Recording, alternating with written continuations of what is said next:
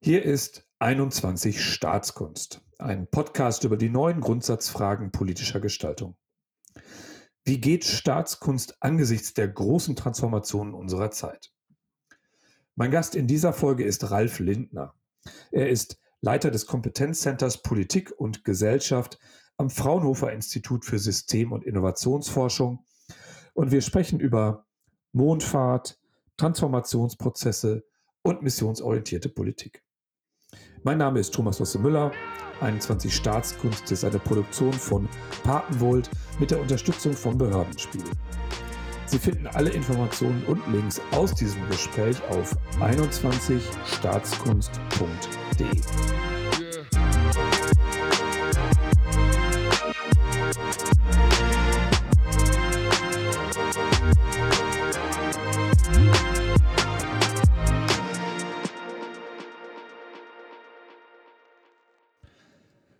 Ralf Lindner, ganz herzlich willkommen bei 21 Staatskunst. Ich freue mich sehr, dass Sie dabei sind.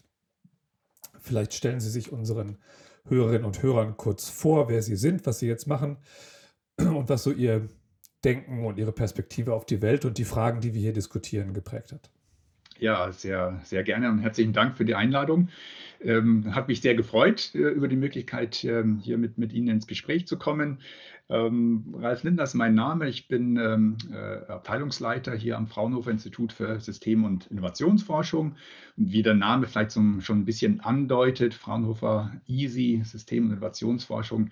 Wir schauen auf ähm, äh, Forschung, Technologie, Entwicklung und Innovation aus einer, wie soll ich sagen, sozio sozioökonomischen Perspektive. Also anders als so die anderen Fraunhofer-Institute, die man vielleicht so kennt, die auch äh, beispielsweise äh, in, in, im Bereich der Softwareentwicklung berühmt geworden sind, äh, machen wir hier bei uns äh, in Karlsruhe im Institut keine Technikentwicklung, sondern wir analysieren im Prinzip die Prozesse der Technikentstehung und insbesondere die Wechselwirkungen zwischen ja, den verschiedenen gesellschaftlichen Teilsystemen, Politik, äh, Ökonomie und, und eben auch, äh, was das äh, für, für die ja, Bürgerschaft letztendlich bedeutet, diese, diese neuen Technologien.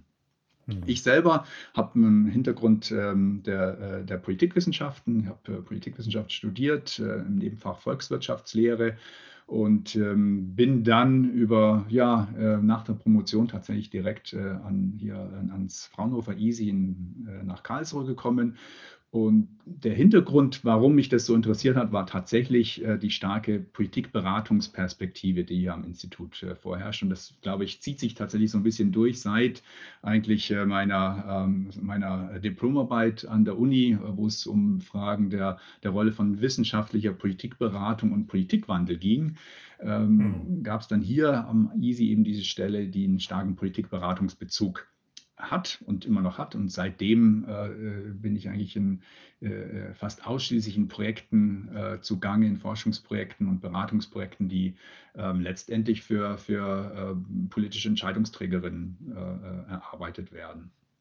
Und ähm, mit Blick so auf diese, diese aktuellen äh, transformationspolitischen Fragen, die ja, glaube ich, auch hier in diesem Podcast eine, eine große Rolle spielen, äh, glaube ich, gibt es eine ganze Reihe an, an spannenden äh, Anknüpfungspunkten. Ähm, wir sind seit ja, gut 10, 15 Jahren äh, viel stärker äh, in der Diskussion aus, aus unserer Innovationsforschungsperspektive heraus, welche Beiträge denn Forschung, Technologie und Innovation zu diesen ja, gesellschaftlichen Herausforderungen eigentlich leisten kann und wie kriegt man das dann sozusagen über entsprechende Politikmaßnahmen, über entsprechende Rahmenbedingungen ähm, ja besser gebacken, als es vielleicht in der Vergangenheit der Fall war. Ja. Genau. ja. Spannend und da sind wir ja wirklich auch direkt gleich im Thema. Was mich an Ihrer Arbeit besonders interessiert, ist tatsächlich diese Frage, ähm, was für einen Beitrag Innovation zu den Transformationen leistet und wie wir die Art und Weise, wie wir Innovationen managen und Transformationsprozesse äh, managen, ändern müssen. Ähm, da ist ja auch ein bisschen was passiert, auch in der internationalen Diskussion. Ähm, äh, die Frage, wie ist es eigentlich möglich gewesen, dass wir die Menschen zum Mond gebracht haben? Ähm, das ist ja nicht einfach nur mal ein Innovationsprozess gewesen, der einfach so passiert ist, sondern es gab ein Ziel, die Menschen sollten auf den Mond. Ähm, und dann war klar, dass es sehr viele technische Fragestellungen gibt. Ähm, es war nicht nur eine einzige Innovation, sondern Dinge, die zusammenkommen mussten. Das heißt auch ein Politikmanagementsystem, das, äh, das diesen Prozess dahin leiten musste und, das, und eben auch die Frage, wie passen die ganzen Teile zusammen. Und wir sind jetzt ja, wenn man mal auf die Klimatransformation kommt, genau an dem gleichen Punkt. Ähm, in Deutschland haben wir uns vorgenommen, bis 2045 klimaneutral zu sein. Ähm, das ist nicht mit einer Technologie zu schaffen, mit einer Innovation zu schaffen, sondern wir müssen ganz viele Ideen zusammenbringen. Ähm, es geht auch nicht nur um die Innovation selber und die Idee, sondern die Skalierung und das Management davon, dass es wirklich umgesetzt wird. Und da sind wir jetzt bei diesem Begriff der Missionsorientierung. Ähm, äh, sehr stark gemacht von Frau Mazzucato ähm, in verschiedenen Büchern, ähm, taucht jetzt überall auf. Und sie sind tatsächlich eine der wenigen Forschungsgruppen in Deutschland, die sich mit diesem Thema überhaupt beschäftigen. Das wäre fast meine erste Frage. Warum ist das eigentlich so? Also wäre ja eigentlich äh, wichtig, dass das mehr tun würden warum sie das tun und was für sie auch das Besondere an diesem Ansatz, an diesem Ansatz ist. Ja, sehr gerne. Ähm, ich fange vielleicht mal so an. Man, also wenn ich ein bisschen länger ausholen darf. Ähm, Absolut, was, dafür sind wir da. Was, was, wir so ein bisschen beobachtet haben, es äh, gab, ähm, ähm, wenn man wirklich so ein bisschen weiter sich zurücklehnt und, und so ein bisschen die, die größeren Linien äh, äh betrachtet der, der äh, politischen Entwicklung im Bereich Forschung und Technologie und Innovation. Ich, wenn man wirklich weit zurückgeht bis so in die 1950er Jahre bis heute, kann man, glaube ich, so drei große äh, Paradigmen oder, oder, oder äh, vorherrschende Ansätze, wie man äh, staatlicherseits mit Forschung und Innovation umgeht. Und ganz am Anfang, so in den ersten Jahrzehnten nach dem Krieg, war es primär die, die, die, die Hauptsorge der Politik sozusagen, ähm, ja, Marktversagen zu adressieren. Also auch äh, sehr stark in diesem neoklassischen äh, ökonomischen Verständnis äh, verhaftet, zu sagen, okay, ähm, bestimmte Dinge äh, wird, die, ähm, wird, der, wird der Markt nicht von sich aus äh, äh, bereithalten und auf den Weg bringen, sondern braucht es dann der staatlichen Intervention. Das war so die Hauptlogik und die Hauptrationalität für, für öffentliche Investitionen eigentlich in diesem Bereich das hat sich ähm, auch, glaube ich, in den, in den Nachkriegsjahren äh, erstmal ganz gut bewährt. Man hat dann äh, festgestellt, na, ähm, Innovation ist dann doch nicht so linear zu denken, wie äh, es dann so auch, auch, auch aus ökonomischer Seite oft unterstellt wurde, sondern es ist ein, eigentlich ein komplexerer Zusammenhang. Und da kam dann so ab den 70er, 80er Jahren, unter anderem auch sehr stark von der OECD unterstützt, so eine neue Perspektive rein die dann eher so ein systemisches Denken äh, in die Innovationsforschung hineingebracht hat äh, und man dann festgestellt hat, gerade über internationale Vergleiche, man hat festgestellt, ja, äh, bestimmte Länder sind irgendwie innovativer und erfolgreicher als andere, woran könnte das liegen? Äh, und da hat man tatsächlich so einen, so einen Systemblick auf, auf, ähm, auf diese Zusammenhänge geworfen und sprach seither viel stärker von Innovationssystemen die man dann eben auch beschreiben kann und sagen, okay, da gibt es dann unterschiedliche Akteure, Akteurskonstellationen. Und die Aufgabe der Innovationspolitik oder vielleicht müssen wir es sogar breiter fassen, der Forschungs- und Innovationspolitik war dann ähm, bis heute würde ich sagen, sehr stark davon getrieben und geprägt, ähm, diese Systemdefizite, die man ziemlich klar von Land zu Land identifizieren kann, zu adressieren und äh, idealerweise auch zu beheben. Äh, daran ist überhaupt nichts äh, zu kritisieren. Ich glaube, das, das war ein sehr erfolgreicher und bis heute auch ist ein, ein sehr erfolgreicher Ansatz mit, mit diesen ja, unterschiedlichen Bedingungen von, von Nationen, was ihre Innovationsfähigkeiten angeht, umzugehen. Was aber dann gefehlt hat, und das hat dann die Debatte, die Debatte dazu ging dann wirklich so Ende der 90er Jahre langsam los und hat dann so in den 2000ern zunehmend Fahrt gewonnen, war dann die Frage, na gut, ähm, die Systeme sozusagen zu ertüchtigen, ist sicherlich sehr, sehr lobenswert und sehr wichtig. Aber was gefehlt hat, war, ähm, wie kriegen wir eigentlich diese Systeme stärker darauf orientiert, ähm, besser als bisher diese großen gesellschaftlichen Herausforderungen zu adressieren.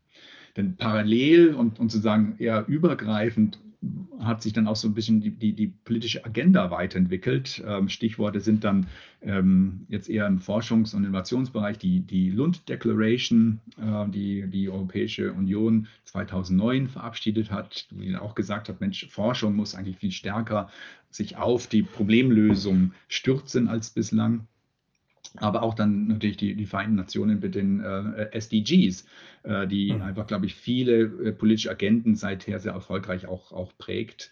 Ähm, und dazu musste dann sich auch Forschung und Innovation verhalten. Und äh, die große Frage war dann, ja gut, mit, mit der reinen Systemertüchtigung kriegen wir das vielleicht nicht so gut hin. Ähm, da wird man zwar äh, in der Lage sein, beispielsweise bestimmte ökonomische Kenngrößen äh, zu optimieren, die dann, und das war ja auch sozusagen der Hintergrund der 70er Jahre, äh, dass, dass man sich stärker auf diese ähm, ja, Systemdefizite geguckt hat, weil man wollte eigentlich mehr Wirtschaftswachstum äh, erzeugen, man wollte hm. wettbewerbsfähiger sein, auch eben mittels äh, Innovation. Aber damit war eigentlich noch nichts darüber gesagt, okay, wenn es bestimmte äh, zentrale Problembereiche gibt, wie adressieren wir die eigentlich? Da hat man dann eigentlich immer so ein bisschen auf die, ja, äh, in Anführungszeichen, unsichtbare Hand der wissenschaftlichen Forschung gehofft. Ne? So die, die Forschung wird da schon die Lösungen bringen und irgendwie durch Zauber Hand wird es dann äh, auch gelöst werden. Und ähm, das hat viele ähm, in, der, in, in, der, äh, ja, in dieser Policy Community zunehmend unruhig und, und, und nervös werden lassen, weil man gesehen hat, damit erreichen wir das nicht. Jedenfalls nicht in der Zeit, die, die jetzt eben erforderlich ist, in der, in der kurzen Frist. Äh, und die, die, die Uhr tickt ja immer schneller, hat man so das Gefühl. Äh, und vor dem Hintergrund ging es erstmal in der Debatte stärker, Mensch, wir müssen als Forschungscommunity viel stärker auf diese Grand Societal Challenges achten.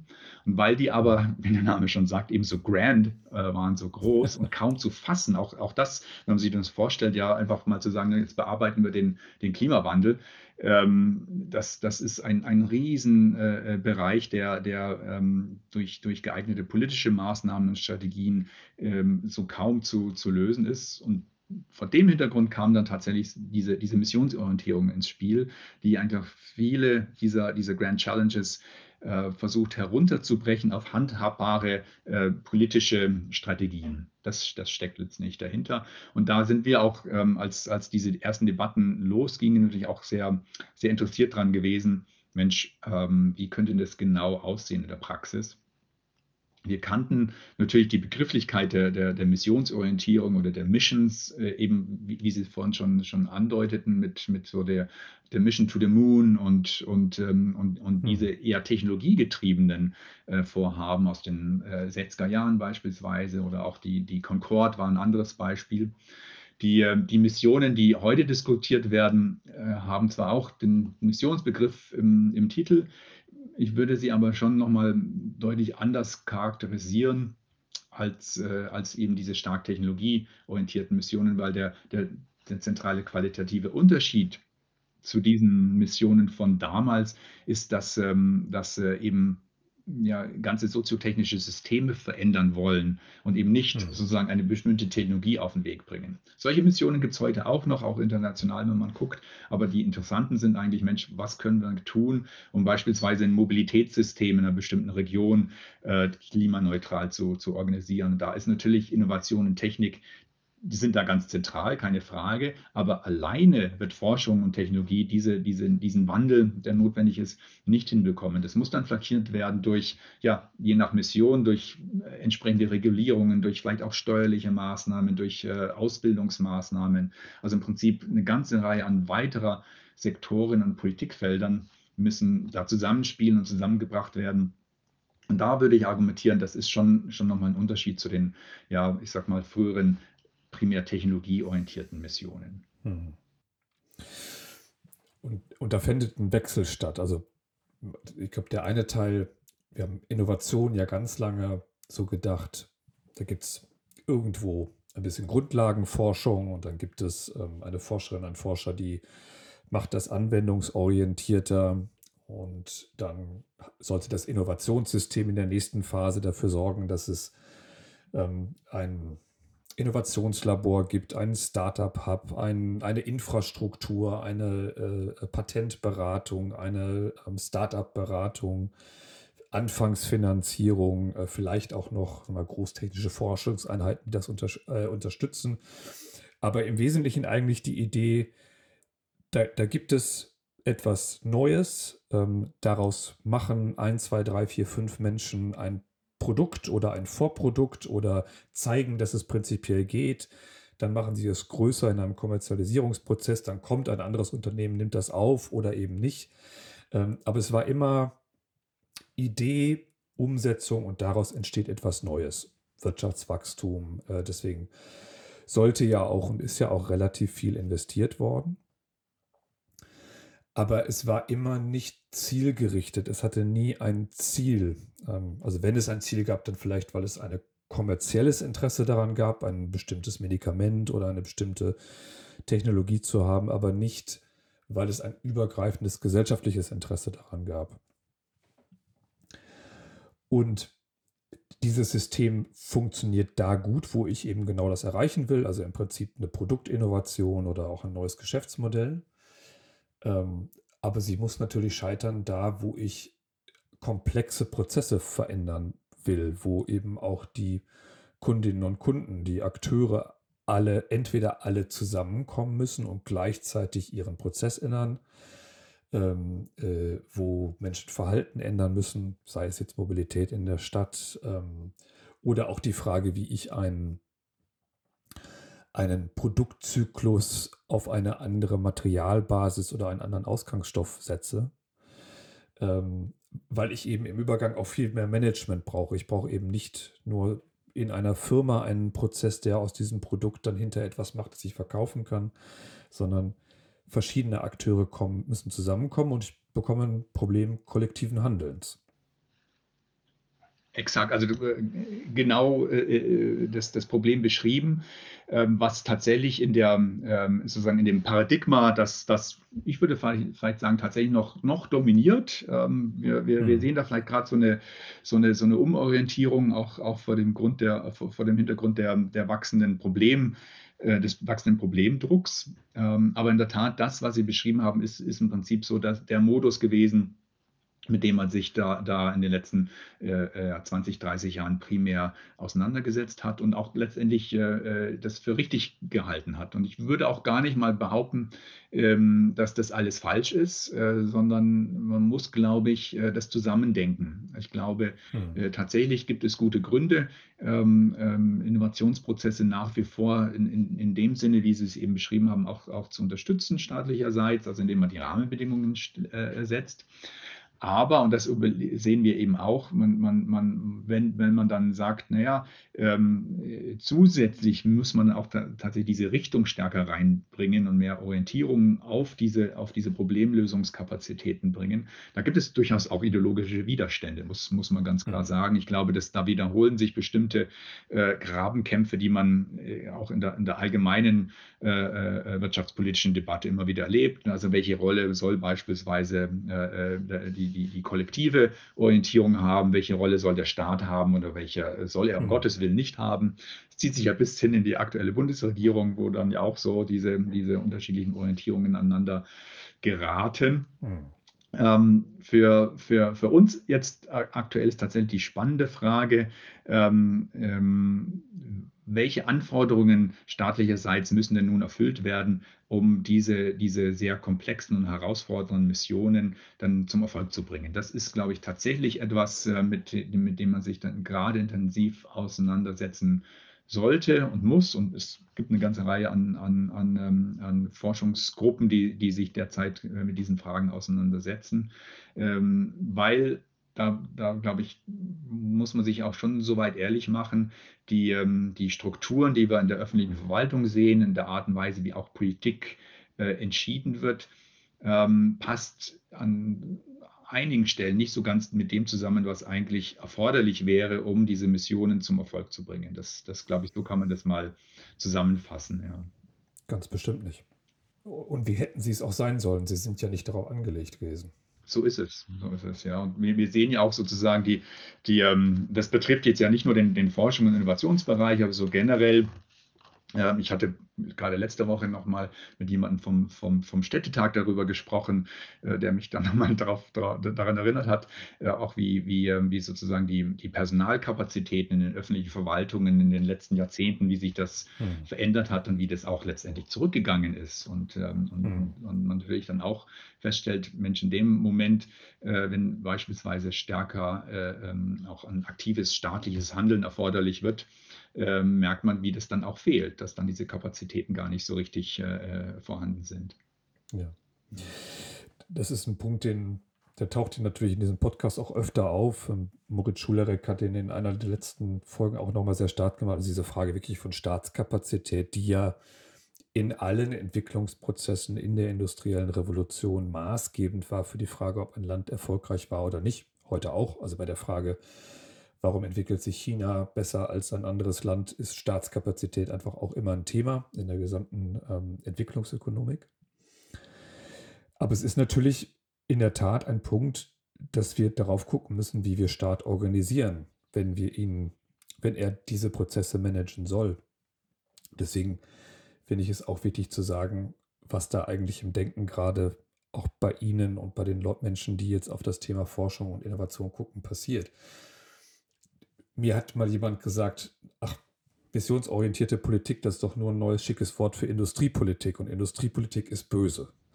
Ähm, und jetzt muss man ehrlicherweise sagen, die Industriepolitik hat falsch verstanden. In den 70er, 80er Jahren war eine Politik für die Industrie, eine Erhaltungspolitik äh, von Stahl, von Kohle, von ähm, äh, staatseigenen Betrieben. Ähm, und die natürlich über die Ineffizienzen, die produziert worden sind, über ähm, äh, steuerliche Subventionen und staatlicher Schutz von Firmen, bei denen der Staat teilgenommen hat, ähm, zu Recht diskreditiert worden ist. Das ist keine gute Lösung gewesen. Ich würde auch immer noch sagen, dass der Staat nicht per se der bessere Unternehmer ist, aber wir lernen, dass der Staat trotzdem unternehmungslustig sein muss und Aufgaben hat, die er äh, wahrnehmen muss. Und gleichzeitig, und das geht dann ja auch wirklich in die Art und Weise rein, wie wir Forschungspolitik organi organisieren, es gerade auch aus der universitären Forschung, aus der außeruniversitären Forschung einen sehr starke Reflex gibt, dass es die Forschung frei sein muss also mit insbesondere ja auch dem Verweis auf die Notwendigkeit von Grundlagenforschung. Man, ich, ich weiß tatsächlich heute noch nicht, was eigentlich die nächste Technologie, die nächste Idee ist. Das kriege ich auch nur raus, wenn ich wirklich freie Forschung habe, die frei das machen kann, äh, äh was sie interessiert, was sie für richtig hält, wo sie möglicherweise jetzt die, äh, die nächste neue Idee oder Erkenntnis herbekommt. Wobei das ja eine Verkürzung ist. Also wenn wir über lösungsorientierte, missionsorientierte Forschungspolitik reden, heißt das ja nicht als Ersatz für Grundlagenforschung, die immer noch ihren, ihren Zweck, ihren Sinn ähm, äh, und, und einen großen Sinn hat, sondern einfach die Notwendigkeit, dass zusätzlich wir das System so weiterentwickeln müssen, dass es trotzdem gezielt Lösungen auch in einem bestimmten Zeitraum entwickelt. Ähm, ich glaube, ganz gut funktioniert hat das jetzt bei dem Thema Entwicklung von äh, Corona-Impfstoffen. Mhm. Und da hat man ja gesehen, also es gab ein Ziel, es gab einen Zeitrahmen, es gab eine, eine, eine Produktionsvorbereitung, es gab eine Kooperation zwischen äh, äh Staat und Wirtschaft äh, und Forschung, Vernetzung auch der Forschenden.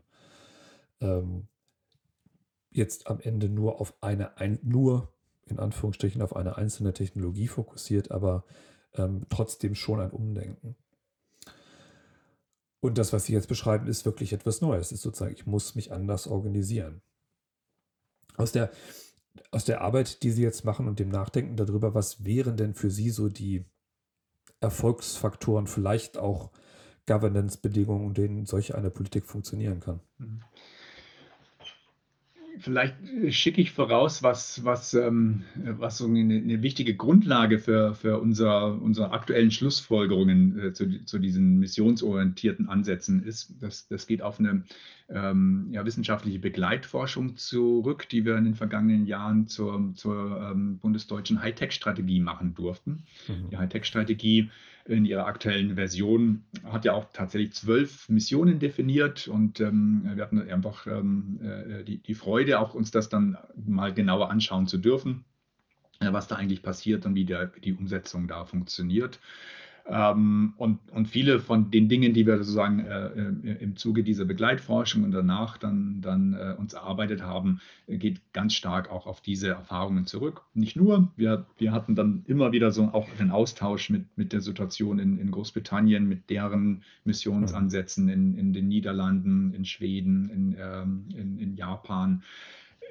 Also im Prinzip all die Länder, die da gerade sehr aktiv sind ähm, und, und, auch noch ein bisschen so einen ja, Referenzrahmen zu haben und das besser zu verstehen und auch vergleichen zu können.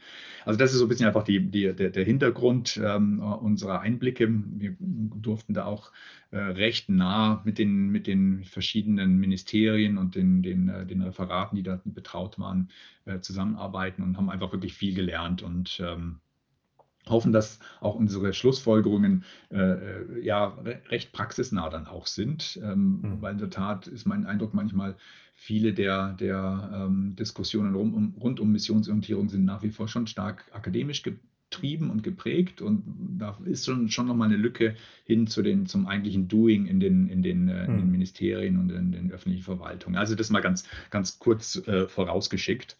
Was wir letztendlich so, so herausgearbeitet haben, sind, sind eine ganze Reihe an, an ja, so Bausteinen oder, oder Elementen, die, die ähm, ähm von, von in der Regel Ministerien ähm, äh, ähm, ja, voll, äh, erreicht werden müssen. Ähm, ich sage in der Regel Ministerien, weil was wir so beobachten, in der Regel sind es nämlich tatsächlich staatliche Stellen wie Ministerien, die für eine Mission zuständig hm. sind. Man kann sich das auch anders vorstellen, also ähm, zumindest theoretisch, aber äh, ganz praktisch sind es doch in der Regel Regierungen, dann bestimmte Ministerien, die eine Zuständigkeit haben, um eine Mission auf den Weg zu bringen und umzusetzen.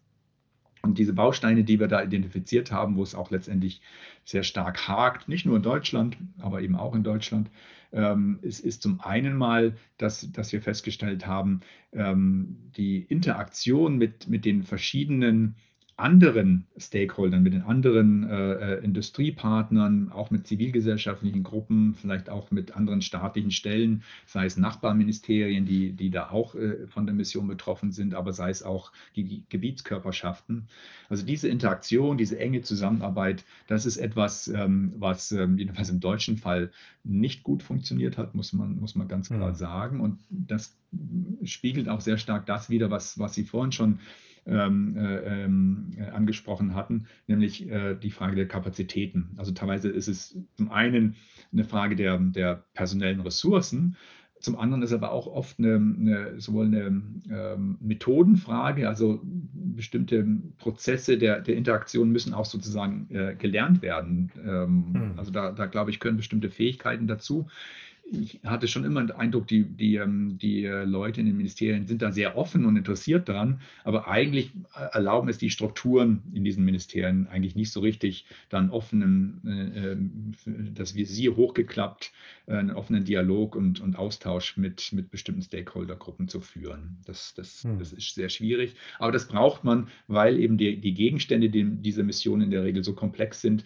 dass man ohne sozusagen diesen, diesen Know-how aus dem Feld ähm, äh, das schwerlich ähm, hinbekommt. Und zudem braucht man auch den, den Buy-in, quasi das, das Engagement, sei es einer Industriebranche, sei es andere Akteure, da auch wirklich mitzumachen. Ähm, mhm. Unser Verständnis ist nicht so, dass man sagt, naja, so eine Mission ist etwas, was top-down staatlicherseits allein organisiert werden kann, sondern das geht eigentlich und da, da, kommt dann auch vielleicht so ein modernerer Governance und auch ein modernerer Staatsbegriff mit rein, sondern es hm. geht eigentlich viel stärker partnerschaftlich. Der Staat hat dann auch eine stärker orchestrierende, äh, be, ja, befähigende Rolle als, als nur sozusagen top-down äh, mit, mit, Command und Control ähm, äh, äh, Ansagen arbeiten zu können, weil das würde wahrscheinlich auch nicht richtig gut funktionieren. Ich glaube, das ist ja auch so eine Lehre aus, aus vielleicht so der, der, ja, dem Steuerungsoptimismus, den man vielleicht in den 70er Jahren noch, noch hatte. Hm. Also das ist mal so das eine, also diese Öffnung gegenüber äh, der, der, den, den verschiedenen Partnern draußen, außerhalb der Ministerien, da in engere Zusammenarbeit zu gehen.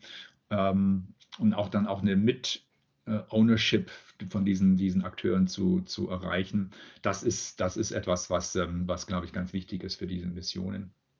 Ähm, ein anderer Bereich, ähm, so, ein, ja, so eine Art Defizit, ähm, äh, das wir gesehen haben, und ich glaube, das ist etwas, was, was wir nicht nur in der, in der Forschungs- und Innovationspolitik sehen, ich glaube, das kann man in vielen Politikfeldern äh, beobachten, ist, ähm, ist, würde ich mal sagen, so ja, eine, eine nicht hinreichende Strategiefähigkeit.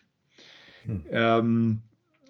So eine Mission, äh, wie Sie es ja richtigerweise gesagt haben, die lebt natürlich davon, dass man erstmal Ziele definiert. Ähm, das ist sicherlich ein ganz wichtiger Schritt und der ist auch sehr politisch. In vielen Fällen wird es auch ein politischer Schritt sein, der noch gar nicht mal auf der ministerialen Ebene zu, zu klären ist, sondern sicherlich im, ja, im Parlament, in, der, in einer Koalitionsregierung, wo auch immer. Ähm, aber der nächste Schritt ist dann schon äh, diese, diese Operationalisierung dieser Ziele. Ähm, und da glaube ich, kommen ganz viele strategische Aspekte mit ins Spiel und, und vor allem auch Strategieprozesse. Ähm, hm. Denn wenn man das ernst nimmt mit dieser Öffnung gegenüber den, den, ich sag mal, Industriepartnern und anderen Gesellschaften, Akteuren, müsste man, genau. um auch sozusagen wirklich ein, ja, so ein, so ein Buy-in und ein gemeinsames Commitment für diese, für diese Mission zu entwickeln, auch diese äh, Partner, diese externen Stakeholder in so einen Strategieprozess einbinden. Ähm, hm. Ich glaube, auch das ist etwas, was, was so manche öffentliche Verwaltung einfach überfordert mit, mit den aktuellen Strukturen. Das ist nicht, nicht so vorgesehen. Ähm, hm. Aus vielen Gründen, auch, auch gibt es, glaube ich, auch organisationskulturelle Gründe vermutlich, äh, dass das nicht äh, so richtig äh, ähm, äh funktioniert. Und vielleicht wird es auch von der politischen Hierarchie auch nicht immer gern gesehen, ähm, weil es natürlich auch teilweise bedeutet, man gibt ja bestimmte Stellschrauben, bestimmte äh, Machteinflusspositionen teilt man dann ja, und gibt sie nach draußen. Mhm. Aber es halte ich schon für notwendig, dass man das macht, um, um sozusagen diesen gemeinsamen Weg gehen zu können über die Mission.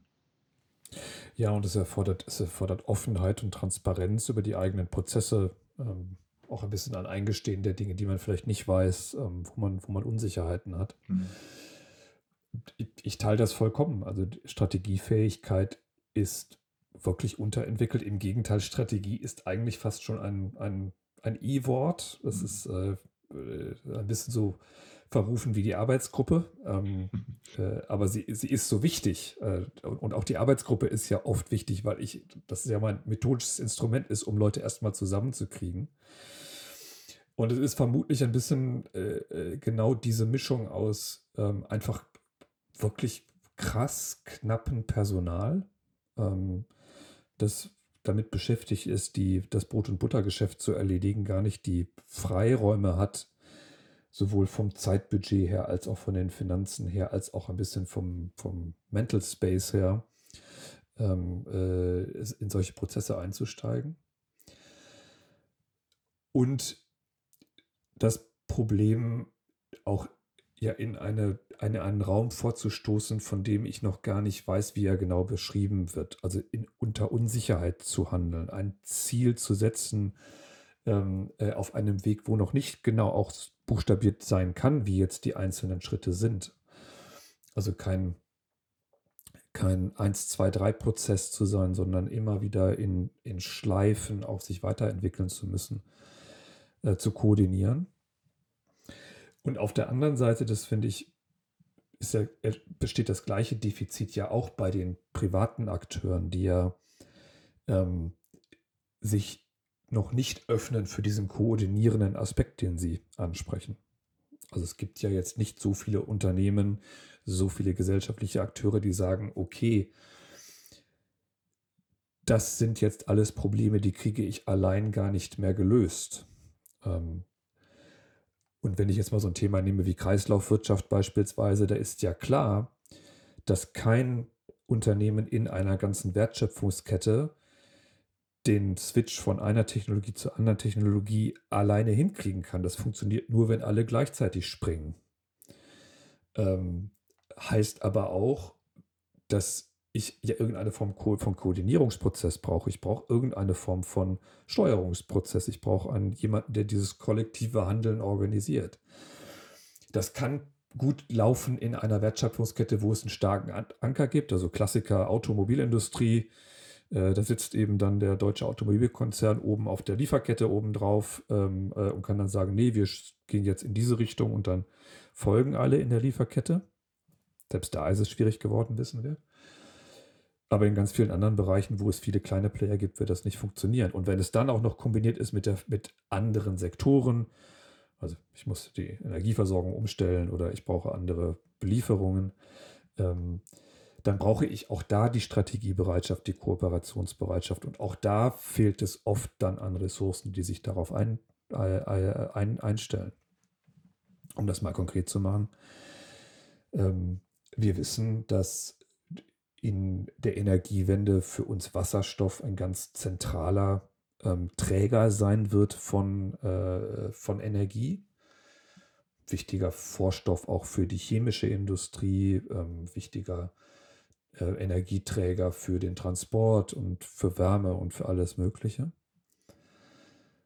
Aber wenn man mal einmal nur mal aufzählt, ein paar der Akteure, die jetzt koordiniert handeln müssen, dann ist es das öffentliche Verkehrsunternehmen, dann ist es die Mineralölindustrie, die oder die, die chemische Industrie, die jetzt Wasserstoff benutzt und den in grünen Wasserstoff umbauen muss, die Hersteller von grünem Strom, ähm, die Netzbetreiber, die die Netze bauen müssen, äh, auch klassische, also ich muss ja Rohre bauen, um den Wasserstoff irgendwann mal transportieren zu können.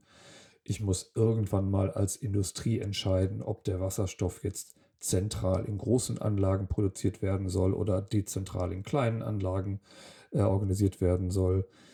Äh, wir haben überhaupt noch gar nicht genug Produktionskapazitäten für diese Einheiten, die die Elektrolyse machen. Also ich brauche einen Hochlauf einfach an Fertigung von, also genauso wie wir zu wenig Solarzellen mal hatten, haben wir heute zu wenig Teile, die Elektrolyse betreiben.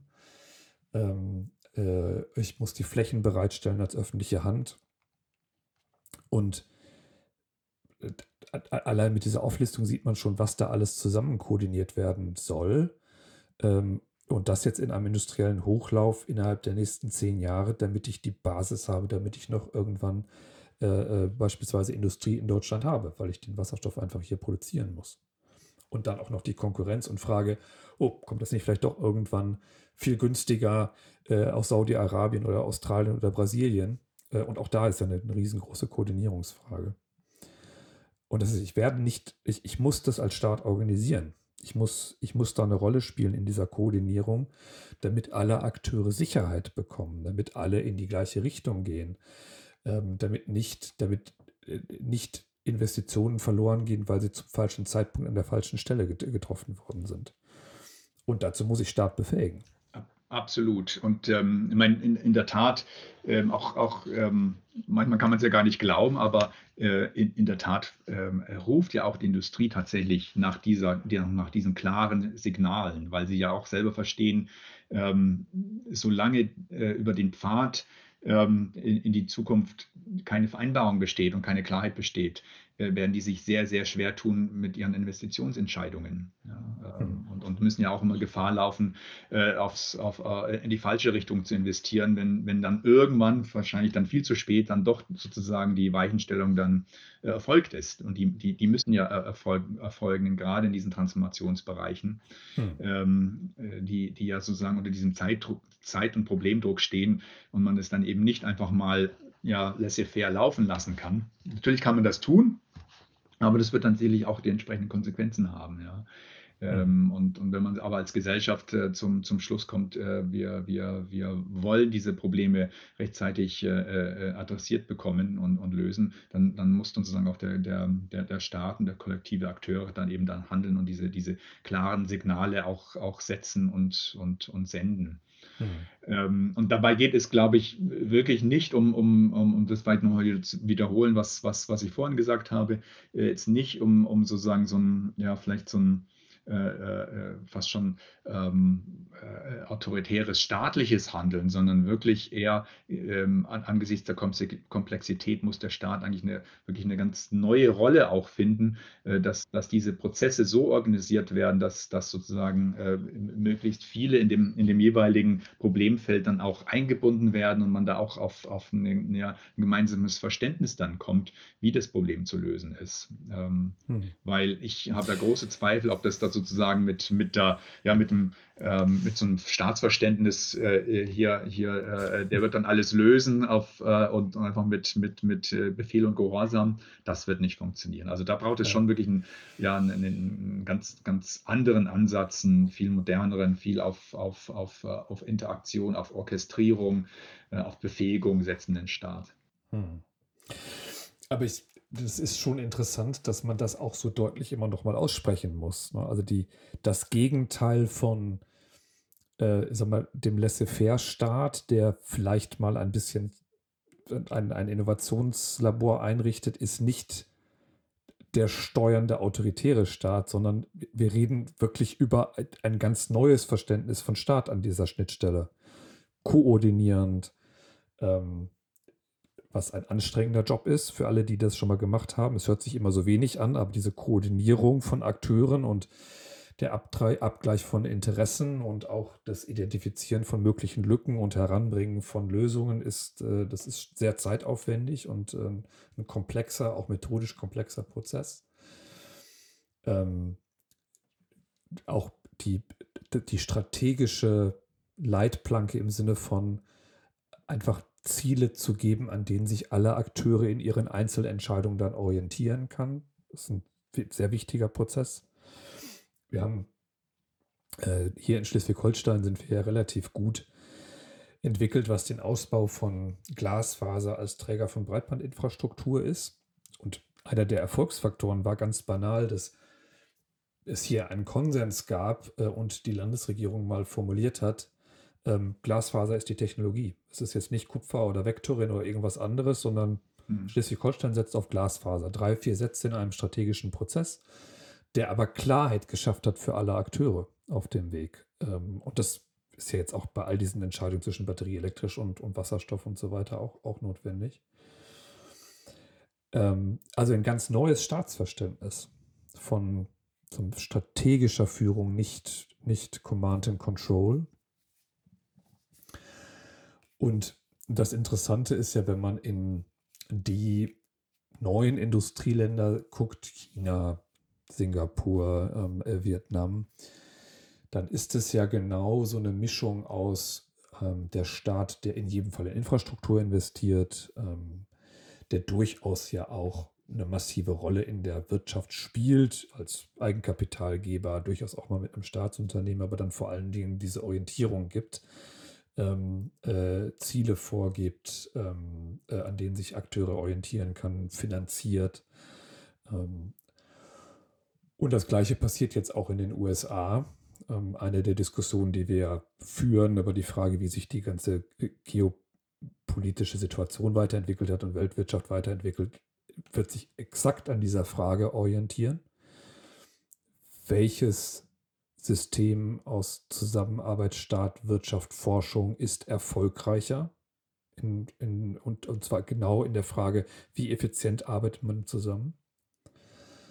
Ähm, und das müssen wir lernen in der Bundesrepublik. Ähm, dass es einen dritten Weg gibt zwischen, zwischen dem ordoliberalen und dem, dem ordnenden Staat, äh, der, der vorgibt.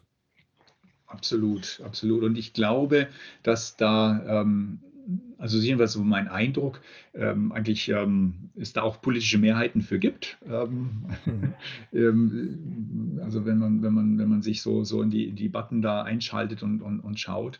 Ähm, die Herausforderung ist aber, glaube ich, tatsächlich, dass, dass, ähm, dass immer noch bestimmte ideologische Reflexe dann geweckt werden, sobald man über so eine, eine veränderte Rolle des Staates überhaupt nur spricht. Also das, das, man sieht es ja auch ähm, bezogen auf bestimmte technologische Debatten, äh, wo dann ähm, gerne dann von, von Technologieoffenheit gesprochen wird, was ja eine schöne Sache ist, aber ab einem gewissen Punkt, und das, das äh, bezieht sich genau auf das, was Sie eben sagten, an einem gewissen Punkt müssen die Akteure einfach eine Klarheit haben. Und ähm, ähm, das einfach sozusagen auszusitzen und zu warten, dass dann äh, irgendwie das dann entschieden wird, halte ich für bei, bei, bei ganz zentralen Fragen für, für sehr schwierig, einfach ähm, auf, aufgrund dieser, dieser, des, des hohen, hohen zeitlichen Problemdrucks, vor, vor denen unsere, unsere Gesellschaften hm. stehen.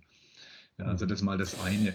Was, was dann noch mal so ein bisschen Richtung ähm, ja, moderneres Staatsverständnis äh, geht und, und wenn man auch noch mal auf diese, diese Missionen zurückkommt, ähm, was, was dann auch, glaube ich, eine große Rolle spielt. Ähm, wir haben es vorhin so ein bisschen andiskutiert, dass man die, einfach diese Kapazitäten, was, was ähm, äh, Personalressourcen angeht. Aber es gehört, glaube ich, auch, und, ähm, und ähm, das ist, glaube ich, auch noch so ein Bereich, der, der, der uns wahrscheinlich hier in der, in der in der Innovationsforschung noch im nächsten Jahr noch stärker be äh, beschäftigen wird, ist eigentlich die Rolle der, der, der, der, ja, der ministerialen Kulturen, die wir, die wir sehen. Mhm. Ähm, auch da, glaube ich, brauchten wir vermutlich ein bisschen andere Verfahren intern, andere, andere Umgangsformen, äh, beispielsweise Fehlerkultur ist so ein, so ein, so ein häufig genanntes Stichwort ähm, auch, auch sozusagen die, die, ja, vielleicht ein neues Austarieren der, der, der internen Kommunikations- und Entscheidungsprozesse. Äh, man kennt ja so die, die hierarchischen Mechanismen, die eine Verwaltung natürlich braucht. Das ist gar keine Frage, aber vielleicht gibt es da durchaus Möglichkeiten, das zu modernisieren ähm, wenn wir von, von, von so einer ja, reflexiven Missionsgovernance sprechen, dann meinen wir dann auch so die, die Möglichkeit des, des kontinuierlichen Lernens äh, mhm. in, den, in den laufenden Umsetzungsprozessen einer Mission, weil auch da, äh, äh, da wiederhole ich mich, aber diese, diese Missionen, wenn sie denn transformativ sein sollen, sind nun mal unglaublich komplex und ähm, natürlich setzen wir uns Ziele, um die zu erreichen.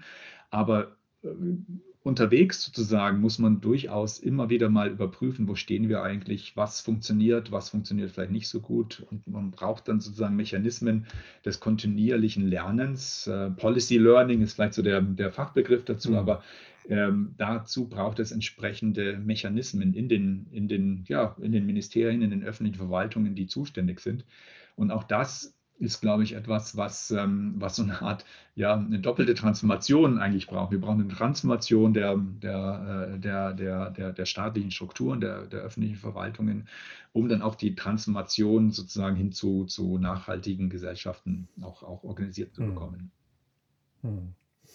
Ich finde das spannend, weil wir haben ja durchaus in den letzten zehn Jahren in, in vielen Ministerien und Verwaltungen ich würde jetzt sagen, schon eine hohe Innovationsbereitschaft gehabt. Also wird jetzt keine Stadt, kein Land geben, keine, kein Bundesministerium, das nicht mal irgendwie ein Policy Lab oder ein Innovationslabor eingestellt hat. Aber das war meistens eher etwas wieder auf, eine, auf ein einfaches Produkt ausgerichtete Innovation. Also sei es jetzt auf den internen IT-Prozess oder auf die äh, Digitalisierung eines Prozesses oder vielleicht einer, ähm, einer Art der, also wie jetzt der Dienstleistung anders, anders, anders ähm, äh, an die Bürgerinnen und Bürger gebracht werden kann. Bürgerbüros, alle, alle diese Themen. Aber dass das auch in diesen langfristigen programmatischen Planungen, Policy-Planungen passieren kann und muss und dass das auch okay ist zu sagen, ich habe, ich weiß, ich muss ein relativ komplexes Problem lösen. Und ich mache jetzt auch an der Stelle erstmal Versuche, wie ich es in die Richtung bringen kann. Ich baue mir ein, ein, ein, äh, äh ein auch ein, System mit den Akteuren im Feld zusammen, dass wir frühzeitig sehen, funktioniert das oder funktioniert das nicht, dass wir Rückmeldungen haben, wo wir nachbessern müssen. Geht ja weit über diese Innovationslabor Räumchen, die da überall gebaut worden sind, hinaus, sondern es ist wirklich eine andere Art von Haltung. Eben aber auch mit der Bereitschaft zu steuern und koordinieren zu wirken, Ziele vorzugeben, zu formulieren und da dann eben abzuprüfen, ob ich das kann oder nicht. Und das ist wirklich ein richtiger Kulturwandel nochmal. Absolut, absolut. In der Tat, man, man, das war schon ein bisschen eine Mode äh, mit, mit, mit äh, diesen Experimentierräumen oder Reallaboren. Alles, alles ähm, äh, wichtig und, und auch richtig in diese Richtung zu gehen. Ähm, was aber dann tatsächlich nach unserer Beobachtung immer wieder gefehlt hat, ist dann sozusagen ja diese Schleife zurück, zu sagen, okay, jetzt hat man diese Dinge ausprobiert. Mhm. Und dann muss man aber dann auch, auch Schlüsse draus ziehen. Und ich glaube, das ist immer so der, der Punkt, der, der dann nicht mehr erfolgt, ähm, dass, man, dass man dann ähm, gegebenenfalls dann äh, ähm, auch, auch die seit langer Zeit bestehenden Prozesse und, und Mechanismen, die man so sich erarbeitet hat, dass die dann umgestellt werden müssen. Und ich glaube, das hat dann immer gefehlt. Es war dann relativ schnell möglich, mal so, so ein Experiment aufzusetzen ähm, hat ja auch dann vielleicht eine, eine, hübsche Außenwirkung. Mensch, wir, wir machen ja was, wir, wir experimentieren ja.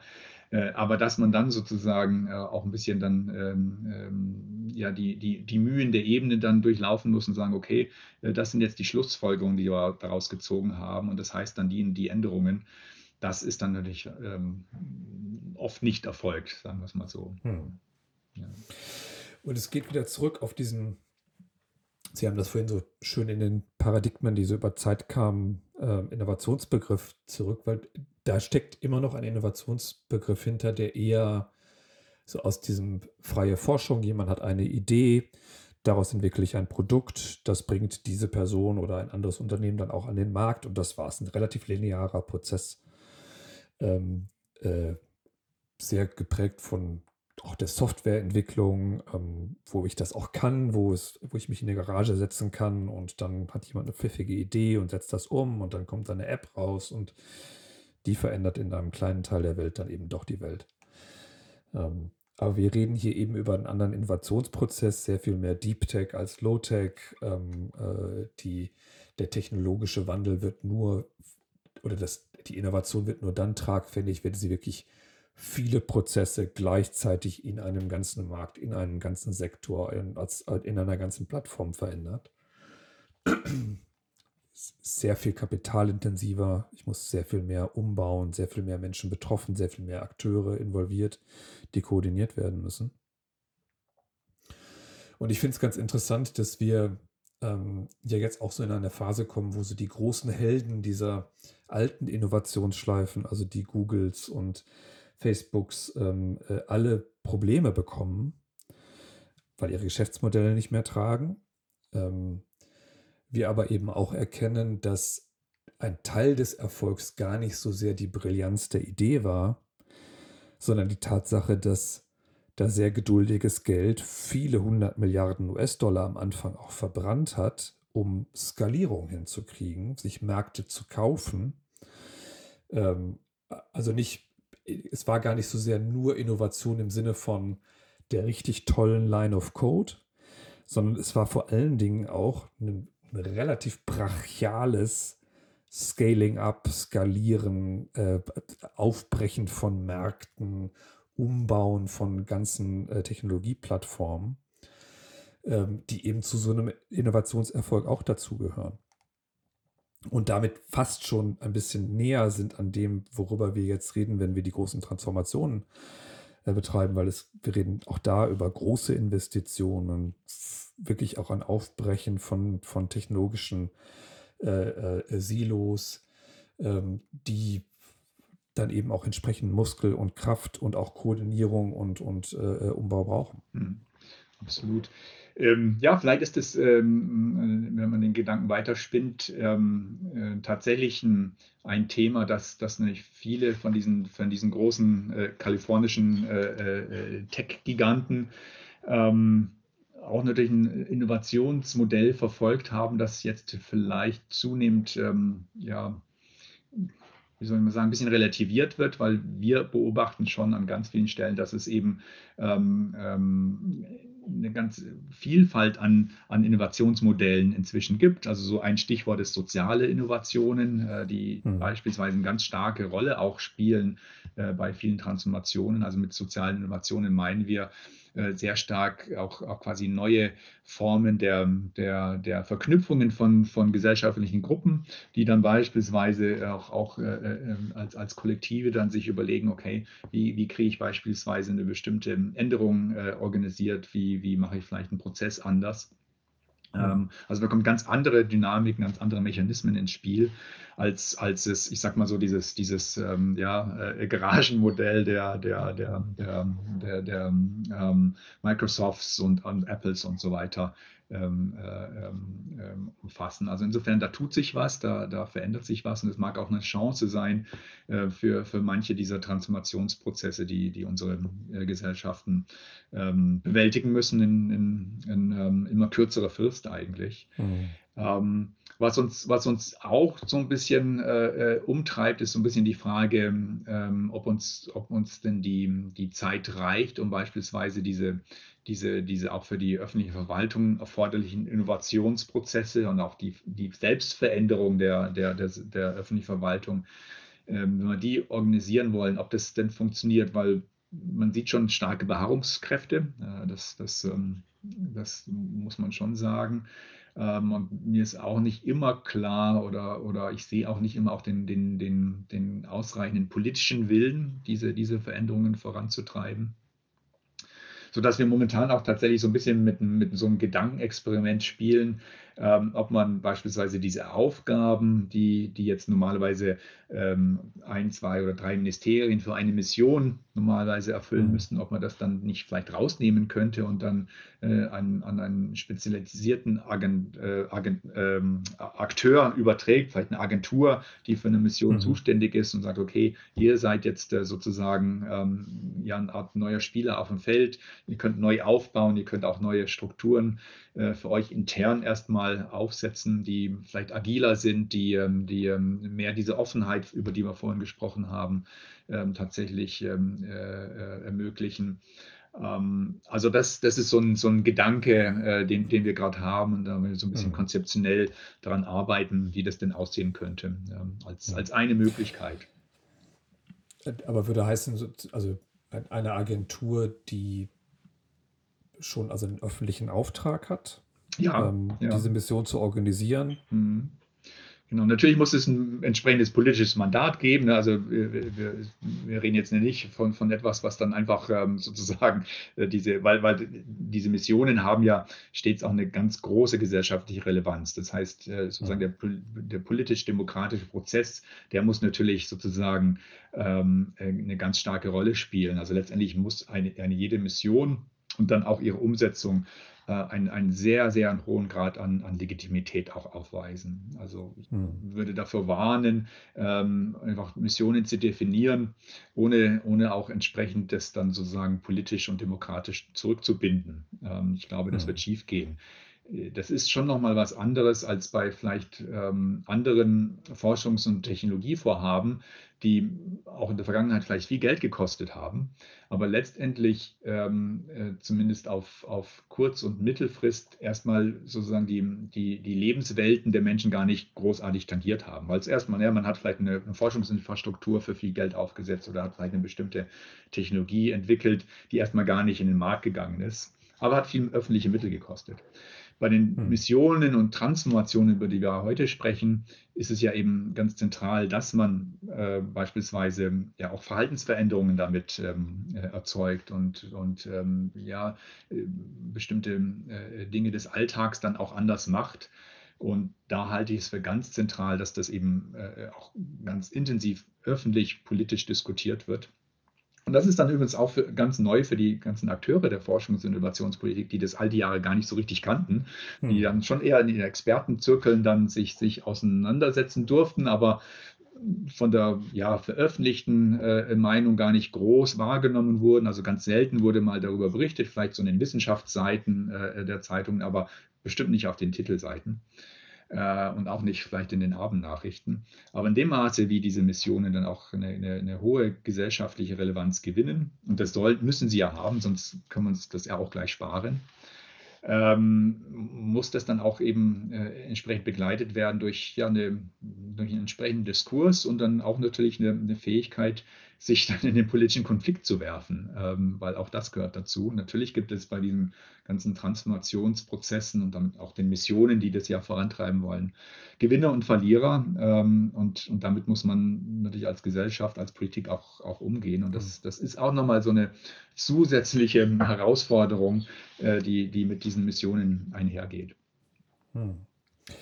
Und ich glaube, da sind wir wieder zurück bei dieser Frage, tatsächlich auch neue Politikmodelle also erstmal das Interessante ist ja, wir haben ja durchaus mal, ähm, zumindest parallele Modelle immer schon gehabt, auch insbesondere in der industriellen Entwicklung. Wenn man, also die Entwicklung von Hafengesellschaften denkt, auch die, die Ruhrkohle, wie die organisiert war, das so halbstaatlich, halbwirtschaftlich mit einem ziemlich klaren Missionsauftrag, das Zeug einfach aus dem Boden zu kriegen und die Infrastruktur drum zu bauen. Hafengesellschaften sehr ähnlich ähm, wir haben im Finanzbereich die äh, Zentralbanken, auch die, die Regulierung des Finanzmarkts, die ja in einer sehr hohen Eingriffstiefe ähm, gestaltet ähm, und immer, immer in der Gefahr, ähm, wenn es nicht gut kontrolliert ist, auch große Fehler zu machen. Das ist eben, das ist inhärent in dieser Art von Politikmodell, ähm, äh, dass ich eben Wirkmacht habe und die hoffentlich zum Guten und, und auch darauf trainiert sein muss, zum Guten zu wirken, aber sie kann natürlich auch schlecht wirken, wenn sie nicht gut kontrolliert ist oder nicht gut gemacht ist. Aber am Ende läuft es zumindest meiner Meinung nach hinaus schon darauf hinaus wieder bereit sein, genau das zu haben, also diese Struktur zu haben. Wir, wenn wir es uns einfach machen und sagen, weil diese Gefahr besteht, darf ich es nicht machen, dann werden wir zumindest diese komplexen technologischen und soziotechnologischen Transformationen wahrscheinlich gar nicht hinkriegen können, weil uns einfach der Motor dafür fehlt, das zu organisieren. Hm. Das ist total spannend. Würde mich jetzt auch interessieren, wie, wie Sie das einschätzen, weil Sie sind ja äh, sozusagen mittendrin im, im, im, im, im politischen Geschehen. Ähm, viele dieser Transformationen äh, lassen sich ja eben nicht äh, eins zu eins planen. Ja? Wir, wir, nehmen uns vielleicht bestimmte Ziele vor, ganz klar, aber man weiß auch, ähm, dass, dass, ähm, dass da Fehler passieren werden, äh, dass da auch manches schiefgehen kann, dass es, dass es auch äh, vielleicht die eine, eine oder andere bittere Erfahrung geben wird. Und, ähm, und dann gibt es natürlich sozusagen, wenn, wenn, diese, wenn diese Dinge zu Recht aufgedeckt werden, mein Gottes Willen, das wäre ja ganz schlimm, wenn, wenn man das unter den Teppich kehren würde, die müssen aufgedeckt werden, um, um sie beheben zu können und dann auch, auch besser zu werden und zu lernen. Aber genau diese, diese Prozesse des Lernens, des Besserwerdens und, und einzugestehen, okay, so haben wir es vielleicht ähm, äh, geplant, müssten aber feststellen, war nicht der perfekte Weg, äh, wir müssen umsteuern das ist ja dann auch sozusagen in der, in der, im öffentlichen Diskurs oder vielleicht genauer gesagt im veröffentlichen Diskurs. Äh, äh, bestimmte Medien lieben es natürlich dann genau das zu skandalisieren äh, und dann auch, auch zu personalisieren und zu sagen, ja, der Minister, die Ministerin, die hat es hier äh, verbockt. Ähm, äh, Rücktrittsforderungen aus, aus, äh, aus anderen Parteien sind meistens, ähm, da braucht man nicht lange warten. Ähm, und all das, was da sozusagen äh, losgetreten wird, ist ja wirklich nicht gedeihlich, um sozusagen auch wirklich offen und problemorientiert mit, mit, diesen, mit diesen Prozessen umzugehen.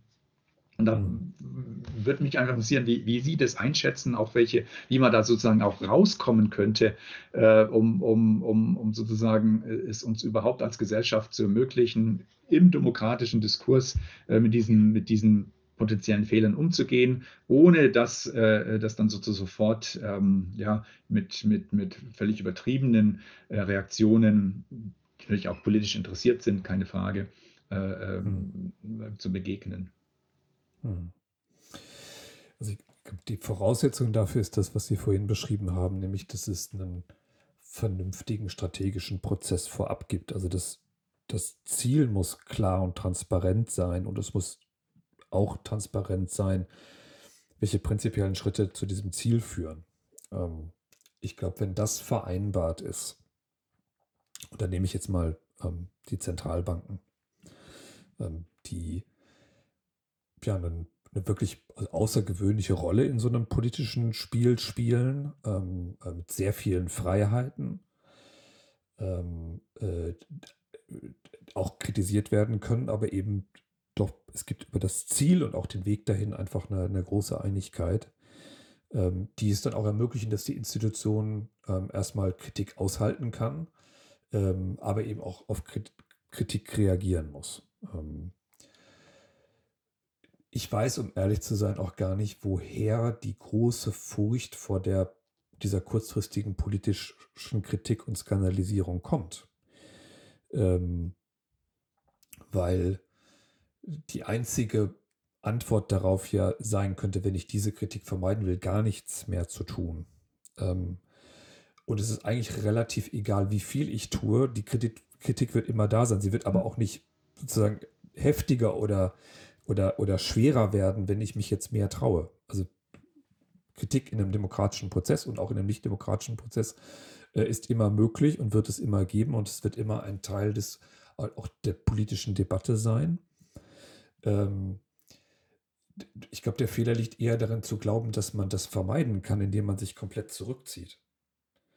So, das heißt, am Ende ist es wirklich auch eine Frage von ähm, der Bereitschaft zur Politik und auch ein bisschen zu natürlich zu politischer Führung. Ähm, ich glaube aber nicht, dass es einen systemimmanenten Grund dafür gibt, ähm, äh, dass jetzt die Kritikvermeidung dazu führen müsste, dass man einfach Projekte nicht mehr angeht. Das ist, ähm, das ist, hat eher etwas mit der, äh, mit der Unfähigkeit, Kritik mit Kritik umzugehen zu tun, als, irgendet, als irgendetwas anderem. Jetzt ist es so, glaube ich, dass es in der heutigen politischen Diskurs eine hohe Erwartung gibt, dass, ähm, dass Lösungen schnell sind, ähm, dass es nicht unangenehm ist, ähm, also wir erleben ja schon, dass diese grundsätzliche Bereitschaft, sich damit auseinanderzusetzen, dass es eben manchmal schwierig ist, ähm, dass es nicht für jedes Problem sofort eine Lösung gibt. Ähm, das ist schon ein bisschen Teil der politischen Kultur geworden, ist aber veränderbar. Also Strategiefähigkeit, die offene, also auch wirklich die, die, die offene Diskussion über die Strategie, die Schritte dahin ist, das wäre für mich die Voraussetzung. Ähm, und eben auch, dass alle Beteiligten klar kommunizieren von Anfang an, dass die Dinge vielleicht mal nicht einfach sein können. Und ich, mein Eindruck ist, dass es dafür eine hohe Akzeptanz gibt, wenn man es von vornherein tut, wenn man nicht sozusagen vermeid, diese Kritik vermeiden will von Anfang an. Das klingt gut. Ich, ich, ich, ja, vielleicht frage ich nochmal äh, so rum. Ähm, ich habe manchmal den Eindruck, dass, dass viel dieser, dieser, dieser ähm, sachlichen Fehler, die einfach naturgemäß passieren, ne, wenn man, wenn man etwas umsetzen möchte, ähm, dass die gar nicht mal sozusagen auf, der, auf dieser Ebene äh, zu, zu, zu, berechtigter Kritik äh, führt, sondern dass das sehr schnell un, uminterpretiert wird in, ähm, äh, ja, wie kann man bestimmte politische Geländegewinne sozusagen daraus dann ziehen, mhm. ja, dass, der, dass die andere Seite einen Fehler gemacht hat, beziehungsweise ähm, dass, dass, dass dann das sehr stark sozusagen gleich auf eine, auf eine ganz andere Ebene gehoben wird, die, die gar, nicht, gar nichts mit dem, mit, dem, mit dem Ursprungsphänomen zu tun hat. Und da, da bin ich immer etwas am Verzweifeln, wenn ich das sehe, wie, wie dann mit diesen, mit diesen äh, Phänomenen umgegangen wird, weil, weil uns das als Gesellschaft einfach nicht weiterbringt. Ist so mhm. mein, mein Gefühl. Ja. ja. Das ist natürlich richtig. Ähm, äh, und davor ist kein politischer Prozess gefeit. Aber vielleicht, ich meine es auch ein bisschen anders. Ähm, und es geht ein bisschen, es geht zurück auf diesen Punkt ähm, Staatskapazität. Ähm, mein Eindruck ist, dass die Scheu vor Kritik größer geworden ist, weil gerade Menschen, die in Verwaltung und Ministerien arbeiten, so überarbeitet sind und so viel leisten müssen, dass sie überhaupt gar keinen Raum und gar keine Kraft mehr dafür haben, sich dann mit der Kritik, die kommt, auseinanderzusetzen. Also dieses, diese Resilienz gegenüber Schwierigkeiten ist gar nicht jetzt eine Frage von, jetzt von Reife oder politischer Reife, emotionaler Reife, individueller Reife, sondern ist glaube ich, zu einem großen Teil auch einfach ein Resultat des Aushungerns des Staates über die letzten 30, 40 Jahre. Ähm, so eine typische Verwaltung hat gar nicht mehr die Kraft, einen schwierigen Prozess mit all den Widerständen durchzustehen. Ähm, darauf zu reagieren, wenn dann diese 100 wütenden Bürgerbriefe kommen. Ähm, darauf zu reagieren, dass äh, das Rohr, das gerade gebaut wird, dann vielleicht doch ähm, äh, äh platzt oder ähm, äh, äh, über ein Wikingergrab geht oder was auch immer die Krise des Tages dann eben ist, damit umzugehen. Also diese, die, die Fähigkeit und Resilienz zu, von vornherein zu wissen, das ist ein schwieriger Prozess und dafür dann auch die Puffer einzubauen bei den Mitarbeiterinnen, bei den Mitarbeitenden. Ähm, das ist notwendig, um diese Kritik auszuhalten, dann ist sie aber auch auszuhalten. Hm. Ja, das ist ein ganz, ganz, ähm, finde ich, ganz wichtiger Punkt. Und ähm, ich, ich hoffe, ich habe es vorhin auch gar nicht falsch, äh, ähm, einen falschen Eindruck habe entstehen lassen, als, als wir so ein bisschen äh, die, diese verschiedenen Defizite äh, debattiert haben, um, äh, die, die wir so beobachten, auch ganz empirisch, ne, wenn, man, wenn man so eine Begleitforschung macht.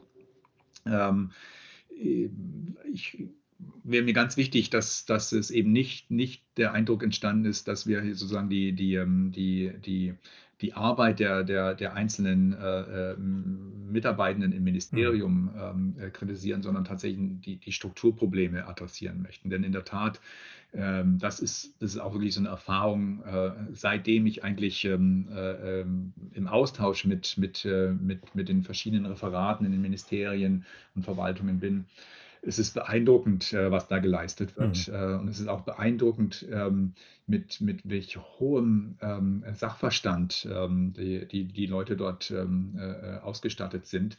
und auch mit welchem Engagement. Und es ist eigentlich eher das Frustrierende, dass sie dann oft an, an gegen Wände laufen, auf, aufgrund der Strukturen, die nun mal herrschen und natürlich auch dann diese, diese unglaubliche mhm. ja, Arbeitsbelastung, die, die da herrscht allein wenn man, wenn man bei, bei bestimmten Ministerien mal nachhorcht, äh, wie, wie, schon allein die parlamentarischen Anfragen äh, äh teilweise ganze, ganze Zweige der Ministerien einfach äh, komplett äh, äh, in, in, unter Beschlag halten. Die sind ja wichtig, keine Frage, aber es zeigt nur, ne, dass, dass, ähm, dass dann einfach für anderes dann nicht der, der Raum bleibt, nicht die Kapazität bleibt, die, die erforderlich ist. Ne? Hm. So hatte ich es auch verstanden und mhm. ich glaube, die zur Analyse gehört eben auch dazu, dass wir Staat, Verwaltung und die Ministerien und äh, VerwaltungsmitarbeiterInnen auf allen Ebenen dazu befähigen müssen, diese Rolle zu spielen. Ähm, mhm. Also wir brauchen eine Missionsorientierung. Wie die Transformation ist, glaube ich, nur in so einem neuen Politikmodell auch zu schaffen. Ähm, und dazu muss das Notwendige geleistet werden und die, die Leistungsfähigkeit, die Staatskapazität dafür muss aufgebaut werden. Ähm, äh, ich bin aber optimistisch, dass das geht. Also ich mhm. glaube, dass, und ich teile genau die Einschätzung, ich glaube, dass ganz viele in den Ministerien das auch wissen, auch gerne machen wollen.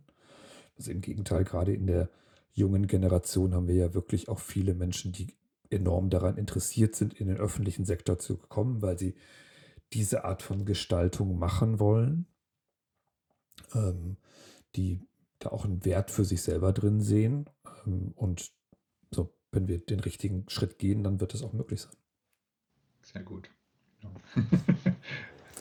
Das war ja schon fast dann der perfekte Schluss. ähm, bevor wir aufhören, würde ich Sie aber gerne noch fragen, welches Buch, welchen Podcast, welches Kulturstück, ähm, Musikstück äh, empfehlen Sie unseren Hörerinnen und Hörern, äh, die sich vielleicht noch ein bisschen mehr Gedanken oder auch Gefühle in, der, in dieser Richtung erleben wollen?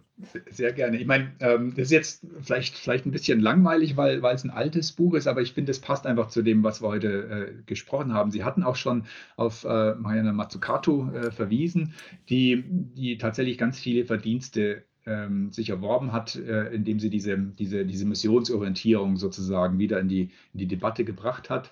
Ähm, äh, also die hat da viel Aufmerksamkeit äh, erzeugt und hat es auch sehr erfolgreich gemacht. Aber diese Bücher dazu, die meine ich gar nicht, ähm, sondern äh, tatsächlich ähm, das, das äh, erste Buch, äh, das, das sie sozusagen auch im, im, im, im ja, äh, über ihr, ihre eigentliche Fachcommunity hinaus bekannt gemacht hat, war das, das Buch von ah, was, 2015 oder 2016, der Entrepreneurial State.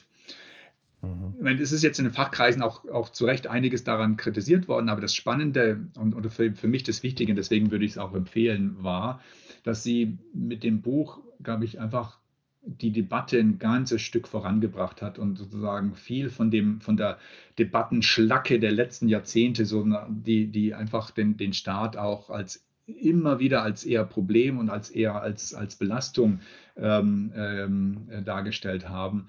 Damit hat sie, glaube ich, sehr, äh, sehr viele Verdienste erworben, da, damit abzuräumen und zu zeigen, also Moment mal, man kann empirisch schon an ganz vielen, in dem Fall Technologiebeispielen sehen, äh, dass ein aktiver Staat ähm, ganz tolle Dinge eben erzeugt hat ich glaube, diejenigen, die unvoreingenommen und, und unideologisch an, an, an diese Fragen rangehen, die hat es nicht überrascht.